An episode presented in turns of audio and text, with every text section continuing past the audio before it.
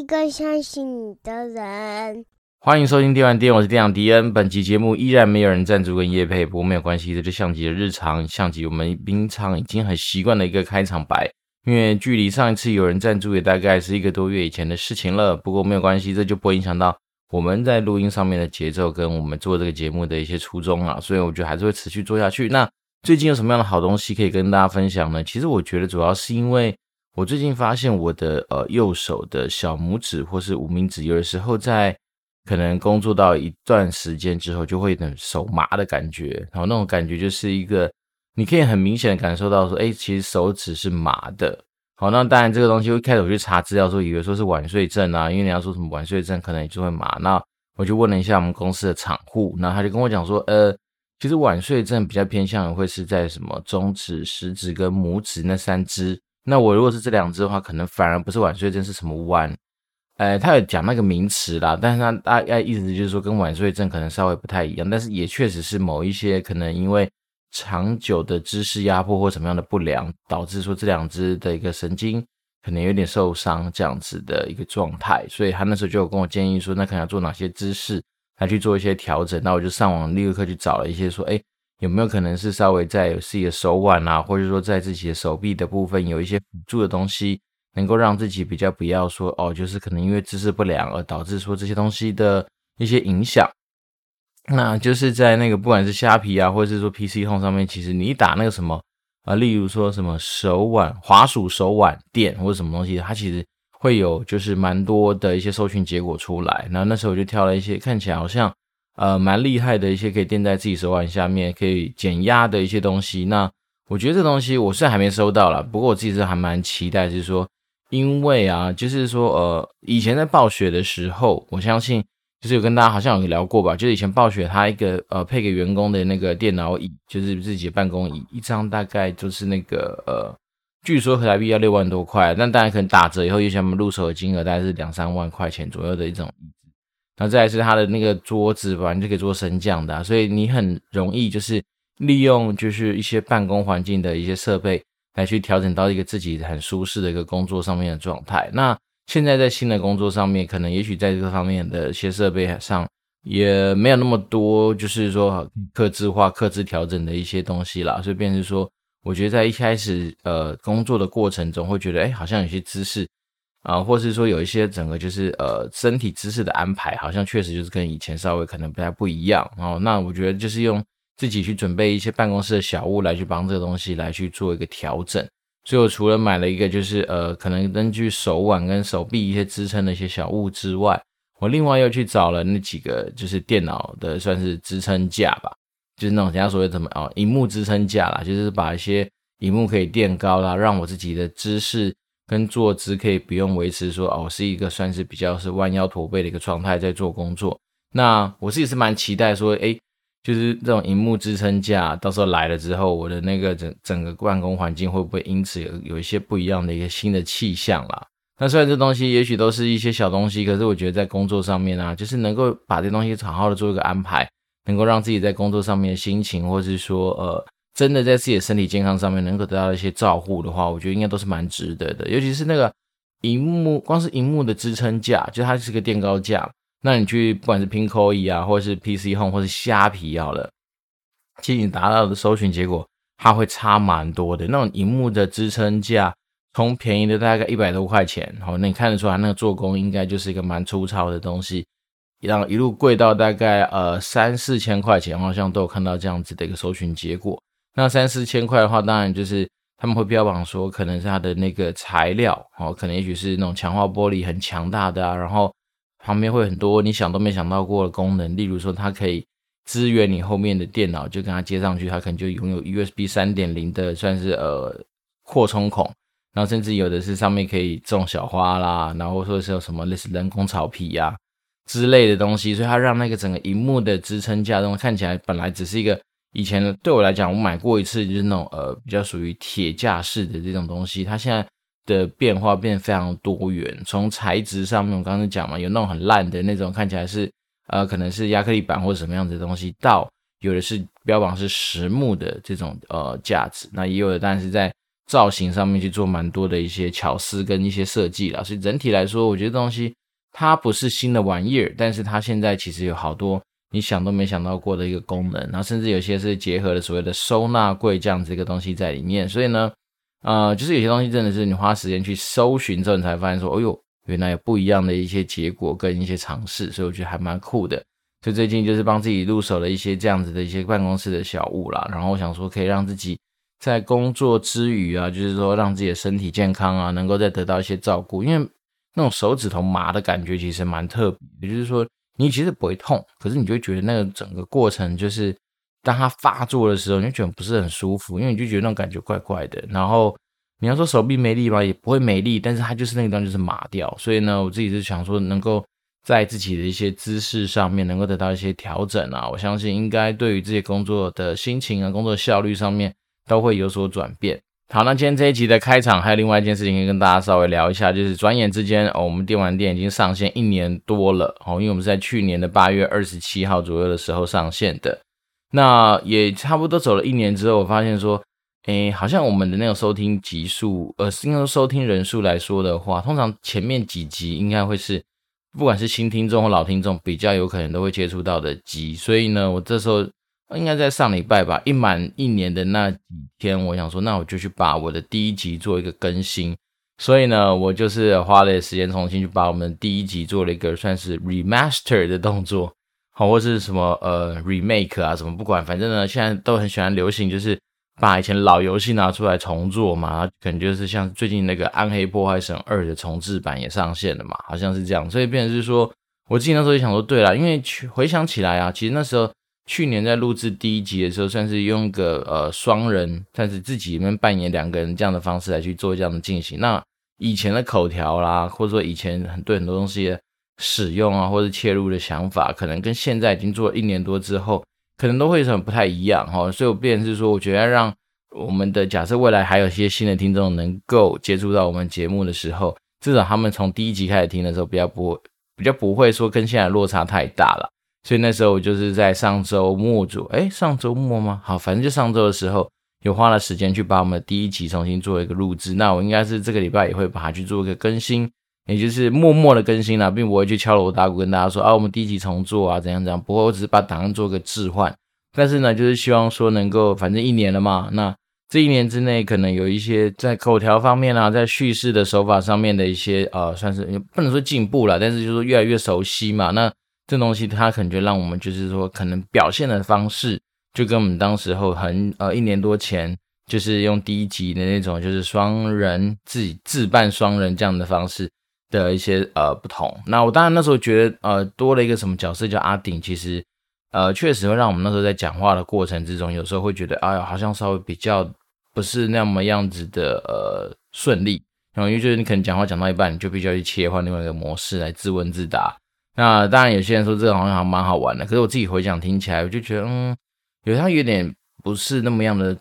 可能你要说专业。是啦，所以那时候我还想说，好，那我们就来把第一集做一个更新。那转眼之间也做了一年啦。那我觉得这一年这样走下来，呃，要坚持，你说一个一个礼拜两次，确实有的时候还是会有它的一些，呃，我觉得蛮辛苦的地方。就是像我最近我老婆就是刚生第二老二嘛，所以变成我们都是在夹缝之中去录音。那当然对于自己的时间安排上面就会有一些就是比较紧的时候。好，那再来是说有时候录音录音还好，因为录音大概就是。花个大概三四十分钟先把它录下来，但是有时候你在呃录音前，你大概就要去思考一些，就是哦，我今天到底今天要讲什么啊，或者说哪些主题可能是比较适合来做一些这样子录制的。所以那时候其实，在事前，你可能脑袋有的时候也是花蛮多的一些时间啊，或者说花一些东西去准备。那我觉得，反正这一集算是比较刚好，也算是呃美食集。我们说就是美食集，留一些话给自己的。亲朋好友跟我们的听众家人一些比较是我自己觉得是观念上面的东西嘛。那时候当然我说今天利用这一集，除了呃搭配，就是哦我们已经录了一年这样子的一个算是蛮有趣的契机，那算是另外一个新的开始之外，那当然我觉得就是呃跟大家聊聊，就是说对于人生上面又有哪些东西是可以分享给我自己啊，分享给我自己的小孩啊，分享给我自己的亲朋好友啊，就是说有些哪些东西可以拿去做参考的。好，那今天这一集，我觉得我想要就是呃，也是呃，引用我老爸这个家伙的一个呃例子啦，来跟大家就稍微聊一聊，是说，我觉得其实有时候我们人生呢、有时候都觉得好像自己为自己的东西负责就够了。那其实有时候想想，我觉得也没那么单纯啦，因为在我父亲他中风倒下去之前呢、他每次都常常很小就灌输我们的观念是说，反正你就把自己顾好就好了，那有时候也不用太多。的一些去跟别人什么算是交流啦，不太需要什么花这么多心思去呃，就是跟别人做互动啊。他是基本上他算是一个相对比较呃，算是你要说独善其身吗？那这是比较好的说法。那比较坏的话，当然就是一个算是我觉得比较自，你要说孤僻也是啊。因为我爸以前他确实就是比较不会说哦、呃，像我或我妈或是我弟这种这种比较容易跟人家就是呃很多的那种正常的社交上面的往来。他算是一个比较。活在自己世界里面的一个人嘛，所以变成说他以前有时候一些观念就会跟你说，反正你就把自己顾好啊，那其他人那些东西你也不用什么特别，就是主动去乐善好施或怎么样子的一个。那我觉得这个观念其实从以前我都一直觉得非常的不对啦。那当然你也不会特别去跟他去产生很多冲突或什么，只是有些东西他那时候讲的那些东西，你就听着就觉得呃好像不是那么样的恰当。然后那转眼之间呢，他那时候在呃十多年前真的是中风倒下去之后啊。我相信他自己的体会应该也蛮多的，就是说我们其实有时候人呢、啊，真的也不是那么单纯说只为自己而活，或者是说啊把自己顾好就好了。因为他那时候就讲说，呃，反正不用去跟太多人就是呃取得很好的什么呃人脉互动啊，或者这种社交上面的一些行为，是因为他觉得只要自己比如说维持好自己的一些生活步调，然后比如说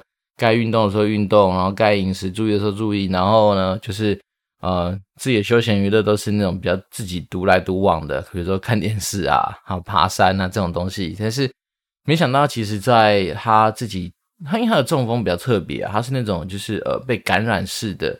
因为他感染到结核菌嘛，那结核菌侵袭到他的脑膜之后产生的脑膜炎而导致的中风，所以他反而又不像是说一般那种可能大家认知的那种高血压式的啊，那种突如其来的那种外伤式的那种中风。所以呢，他那时候确实有一段时间算是，嗯，有些前兆，然后大概也是拖了，可能也许、哦、有没有半年我不知道，大概从三月多、四月多发现他觉得他自己有点不舒服，这样一路拖拖拖拖到他倒下去是九月多的事，但也，但差不多也差半年的时间。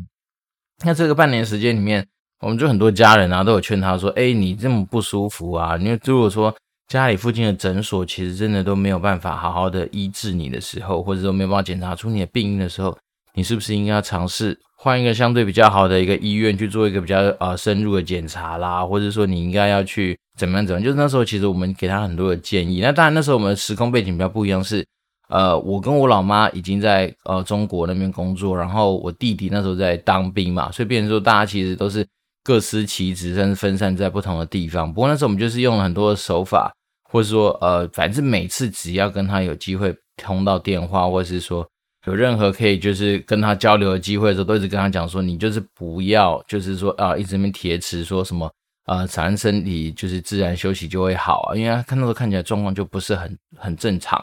包括说他有他有分享到说他有时候好几天什么什么字写不出来啦。怎样怎样的状况？其实那时候我们就已经觉得，那都是已经有些小中风的前兆，或者什么，那都已经就是呃，不管透过岳阳的联络方式或者怎么样，就一直跟他讲说，你就是要去啊、彻底的检查，干嘛干嘛干嘛。可是他那时候就一直说啊，没关系啊，反正我自己的身体我自己知道。我相信这句话应该蛮多听众，如果说跟我们年纪差不多的话，很多长辈都嘛常常会这样讲。比如说有的时候我们就会。呃，叫像我就是叫以前叫我爸说，你就是去检查身体，就要是干嘛？他就是跟我们讲说，哎呀，我自己的身体我自己知道，你不用管我这么多啦，反正我自己会为我自己的生活负责啦，等等这些东西。那我觉得这种东西有时候讲起来真的蛮潇洒的，但是实际上遇到状况之后，有的时候那种东西又不是说你一个人说，呃，到时候你没人照顾你就算了，这种那么简单。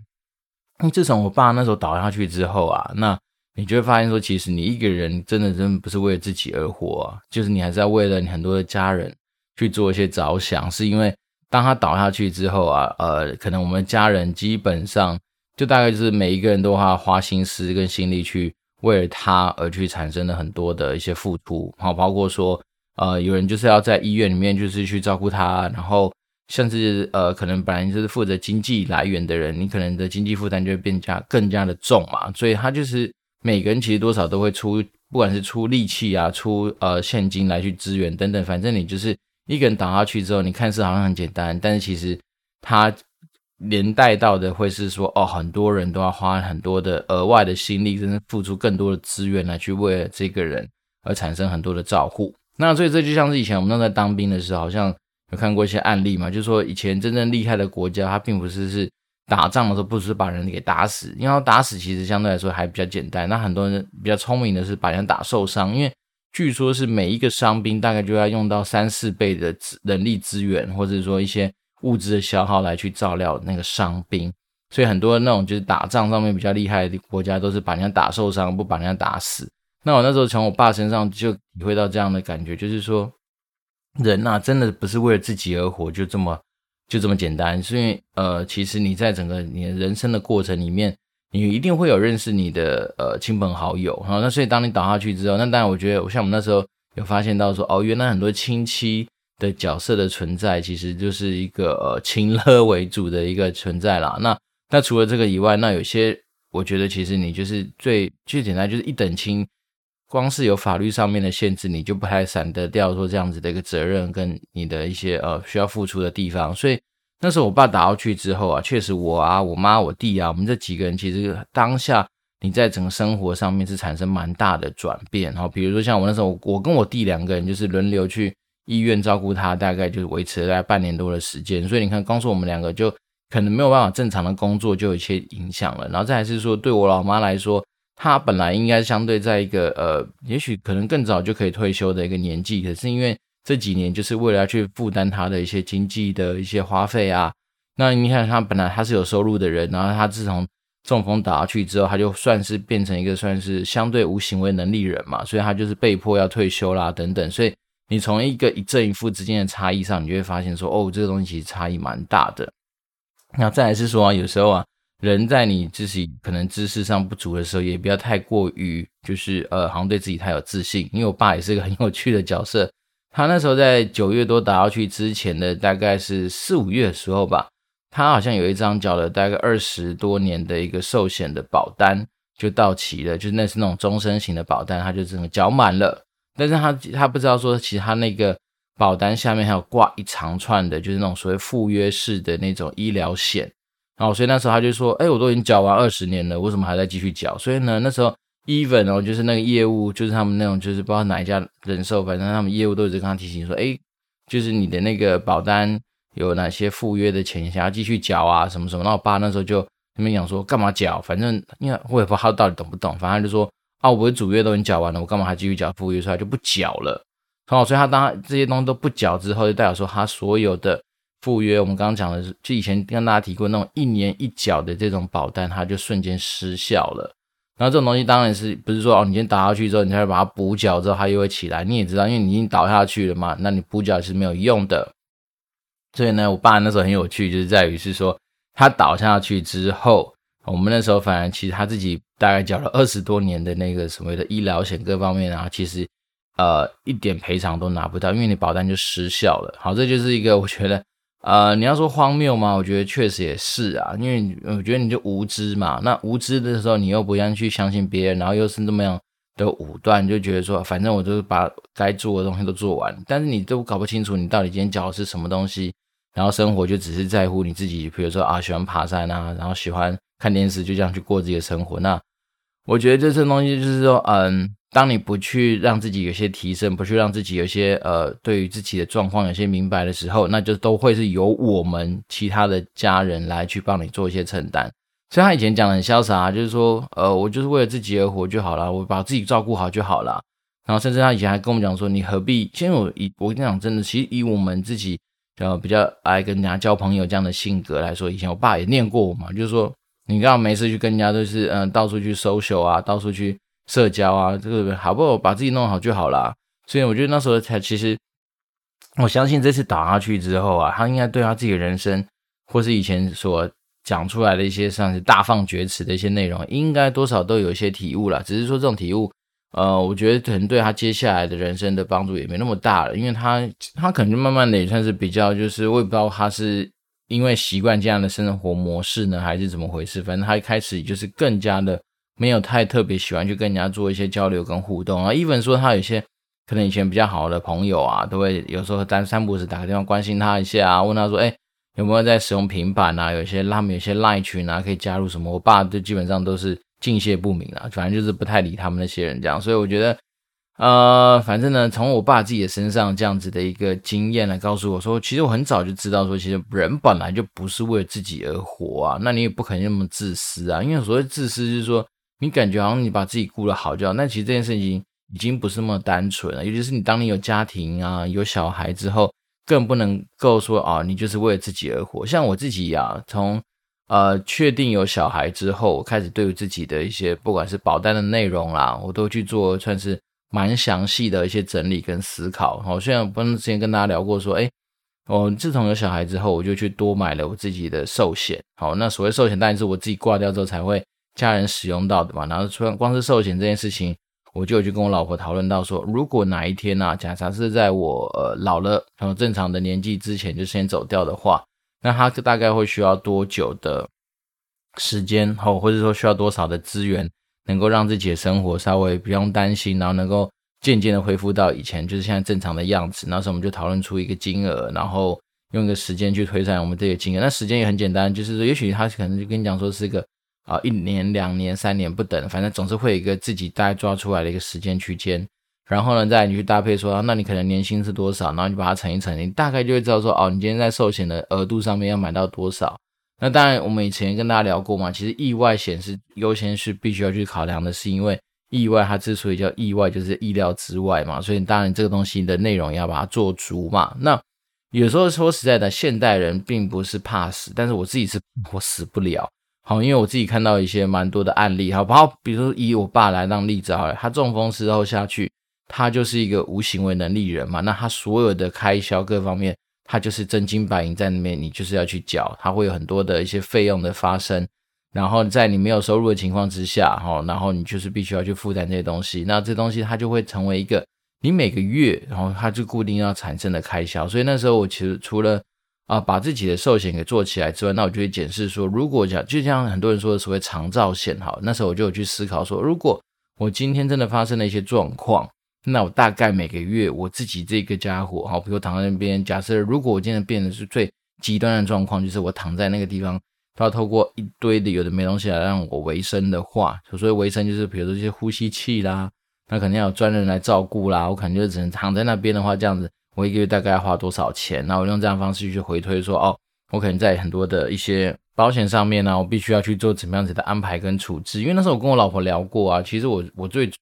主要就是希望说。当我今天真的倒下去了，如果真的很不幸发生什么样子的状况，让我必须倒下去的话，那我也不要我老婆那边自己亲自来照顾我，因为我自己知道那种就是在照顾亲人的过程里面，其实有些东西非我们自己专业之外，那有时候那种感受是蛮，我觉得蛮特别的啦。就是说，呃，因因为我相信我爸那时候也不希望说我弟跟我那边帮他换那边把屎把尿之类的东西，那我当然我很不希望。到时候这种事情让我老婆或者让我自己家人来帮我处理，所以我就觉得说，那我们有些东西就交给专业的来，那专业的来，当然就是需要负担一些费用嘛。所以我那时候就是用这样的方式，就跟我老婆说，反正呢，当我哪天真的不幸发生什么样的状况的时候，那我们就把一些相关的一些经济的东西都安排好，那你可能就负责帮我监督就好。那只要是确保那个我们请来不管是看护啦，或者说你帮我送到什么样的机构去，他们只要能够尽到他们该做的事情也就好了。然后再来是说。那时候我就很早之前跟我老婆讲过，说如果有一天呢、我真的真的到了那样的状态，然后假设我真的不小心倒下去或怎么样，那不要来照顾我吧，因为那已经不是我自己了，那已经不是大家认识的敌人了、所以我觉得那时候如果可以的话，当然对我比较好，就是真的不要让我去影响到现在，就是哦每个人他们必须要去负担的生活。那我觉得这是我我很期待，甚至是我唯一能够帮家里做的事情啦。我不希望说，因为有的时候啊，就是过度的情乐或者什么，就是。会让呃一个人倒下去之后，整个一家子就跟着垮掉，这件事情会发生嘛？所以我当然就是期待是说，哎，不能说期待，看我在讲什么。我是说，如果真的不幸发生这种事情的话，那我会觉得我可能够帮自己家人做的一些准备，会是这个方向。就是说，在于我不希望说啊，我今天因为倒下去了，要影响到我们自己家人的正常的一些本来应该要面对的一个生活，然后包括说现在小孩子还小嘛，所以你想的会更多啊，因为我们都知道说，像我跟我老婆现在更没有太多生病的权利，是因为一旦有一个人生病的话，那另外一个人就会负担我可能一打三，我这样就变成他是三倍的一些麻烦，所以一打三之后不止照顾两个小的之外，那还还要照顾另外生病的另外一半嘛，所以我觉得哦，其实现在你就会发现说哦。照顾自己的身体啊，或者说把自己顾好，真的是多么样重要。那这种绝对不是说我今天是为了自己而活哈，因为为了自己而活的话，其实很多东西又相对单纯。所以我自己就觉得说，到了一个年纪啊，到了一个不一样的身份定位跟角色的时候，确实你思考的东西就会更加的多。那你说这东西会不会很多的压力？其实会啊，因为以前我们年轻的时候，可能换工作是很潇洒的一件事情。我今天想去哪里工作，想去中国，想去美国，想去哪里工作，其实都是相对选择的弹性上面是够的。但是啊，现在我来说的话，像以前年轻的时候，不要说什么创业，人家找我去，只要哪里机会好，你就直接冲刺。但现在对我来讲，我反而会考量蛮多的哈，就变成说，已经不是那么单纯说别人给你高薪啊，别人给你什么，你就会一口气的答应。反而你会想的是说，那如果我今天要拿到这样的薪水，我可能会去啊、牺牲掉跟家人相处的很多状况，或者我没办法照料到我的家人的话，等等这些东西的话，我就会去做一个通盘上面的考量。所以呢，我觉得今天要跟大家分享一个主要的一件事情，就是说，我们不要每次都把自己想象的时候，哦，我只要把自己顾好，好，然后这样就完成了一个算是很多了不起的事情。其实不止啦，应该是说，我们随着自己不同的角色定位的时候，你本来就是真的不是为了自己而活啊，是为了别人而活。然后现在甚至是现在自己当了爸爸之后，你就发现说，其实你很多东西的出发点就是为了小孩子啊，所以你根本就是为了你小孩子而去做一些生活上面的努力跟打拼嘛。那这东西。就是这样啦，我就是我这里从我父亲的一些经验跟他自己的一个呃，算是故事上面体得到的体会是还蛮深刻的。就是说，其实有时候人真的不要太铁齿啊，也甚至也不要一直每次都说啊，反正我就是把自己照顾好就好啦。那我自己的身体我自己知道啊。然后每次讲很多东西，就是以自己当出发点的时候，可以讲得很潇洒。但是其实啊，你不就觉得讲这种话的过程里面，其实我发现说背后其实还蛮自私的啦。对啊，因为我知道有时候回想起来，就是小时候真的可能在天真烂漫无邪的年代的时候啊，那时候我爸讲的一些东西，然后觉得好像有他们一点点道理。但是会会后面长大越来越大，会越来越去思考之后，就发现说你讲这些东西哪有道理？这些东西其实有时候只是为了你自己，因为不太习惯或者不太喜欢跟别人有些交流互动上面找出来的一个，你要说借口也是啊。因为那时候我常常就跟我爸讲说，你就是要有机会多去跟你自己的什么亲戚呀、啊。你的兄弟姐妹啊，或者说你的一些好朋友嘛，去做很多的一些互动跟交流啊，不要每次都只是说啊，反正就是像类似那种独善其身这样子的一个状态，对。但是他就是不知道他，他应该就是没听进去，所以他也本来就不太喜欢主动去跟别人产生很多的一些社交或者互动。那再来是说，我觉得其实真的，有时候人啊的力量真的是没有想象中那么大啦，就是当你发生什么样状况之后。你还是必须要透过很多的人脉上面的协助嘛，包括说那时候光是他住医院，其实有时候说说住医院，你还是多少都要透过一些呃，你不能说关系啦，但是多少你会要有一些啊、知识啊资讯上面的一些协助嘛，那那些东西多少都是有赖一些算是认识的朋友给给的一些呃回馈啊，或给的一些建议啦。然后再是说有些东西，尤其像是那种好，比如说申请补助好了，对我们这种相对以前就是呃家庭上面来说。就是平平安安这样一路走来的家庭，其实有时候你对于那种补助，你也是就是呃一知半解，或者是一窍不通嘛。所以那时候就是蛮多时候都要去请教一些蛮多有这方面专业的一些亲戚或者是朋友。那这东西你的过程是不是要靠别人？是啊，因为你都占用到别人的时间呢。然后再是每个人的状况又不太一样，所以很多人他都必须要停下他自己手边的事情来去跟你做一些互动，跟做一些解释。那这些东西多少都是要用到一些你平常就已经有在累积跟建立起来的一些人脉跟资源嘛，所以那时候我就是从我爸就是照顾他的这段期间得到了蛮多体会，就是说真的，呃，那当然一方面自己现在的身份就是两个小孩子的爸爸嘛，那当然你就会知道说哦，其实你真的你很多的付出啊，或者你很多的努力，其实并不是为了自己啊，而且说实在，如果真的只是自己一个人的话，也许有时候你的一些资源啊，或者说你自己所要。呃，去承担的一些风险，就相对没有像说你今天背负着一个家庭这样子来的大，所以呢，当然我觉得就是没有那么单纯啊。就是说我们现在活在这个世界上啊，说实在，不，今天不管是分享给我小孩，分享给我老婆，甚至分享给我自己的呃所有的亲朋好友跟所有听众的话，我觉得其实有时候这种东西就是要为自己，还为自己的以外能够尽一份责任的家人，最少简单从家人开始嘛，你都要去承担很多的一些责任呐、啊。那当然，以前古人说的嘛，修身齐家治国平天下。那当然，至少我们现在的角色也许到了齐家这样的一个阶段，所以确实是没有像是单纯只是修身这么样的单纯。那我觉得另外这件事情是，人呐、啊、本来就应该，甚至说正常的路上走下去的话，你本来就是应该会有一些正常的一些人脉啊，正常的社交。那说实在的，有时候你就是也是为了你自己的朋友而活嘛。因为你虽然说不敢说每一个人都是跟我们那种血浓于水的那种像类类似于像是兄弟般的那种情谊，但是我相信啊，人生在就是走到某一个阶段之后，你一定会有一些跟你特别好的一些朋友，甚至说有些甚至可以说是亲称兄道弟的好朋友啊、同学啊等等这样子的人嘛，所以。有的时候啊，我觉得人就是这样，就是那种交情、感情有了之后，你的所有的大小行为，多少也会影响到别人的一些心情，或者说影响到别人的一些状态嘛。所以我自己就觉得说，有时候啊，嗯，我们活在世界上面，绝对不是单纯的说把自己照顾好这么样的简单，甚至有时候也不用讲那么那么潇洒啦。因为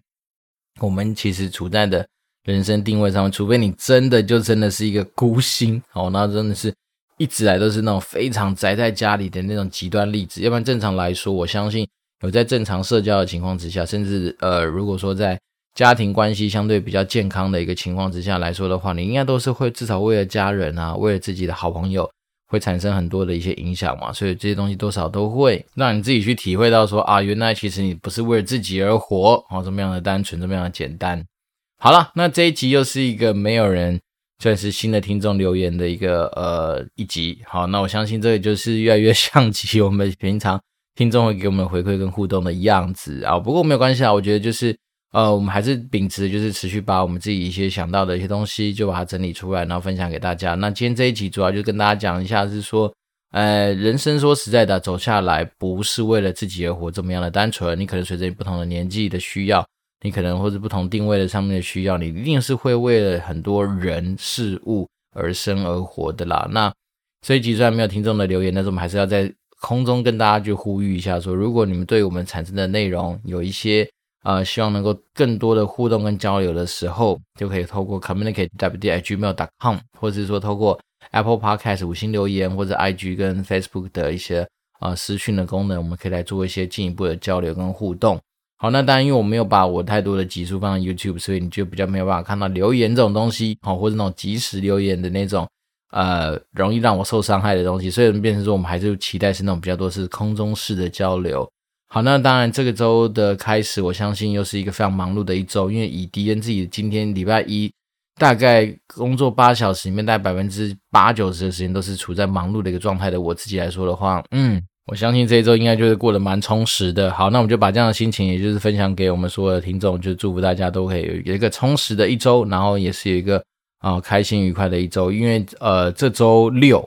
哦，我老婆应该就要出月子中心了，所以代表说我们另外一个小孩子就要回到我们家，那我就必须要开始跟他很多啊、类似不能说朝夕相处哈，但是至少就会要花更多呃心思。然后更刺激的来迎接这些，就是整个生命就交付给我们这样子的一个阶段。好，那就把这样的心情就是送给大家，就是期待大家都有一个愉快的一周，然后有一个充实的一周。那我今天是电玩店，我是店长迪恩，我们就持续保持联络喽，拜拜。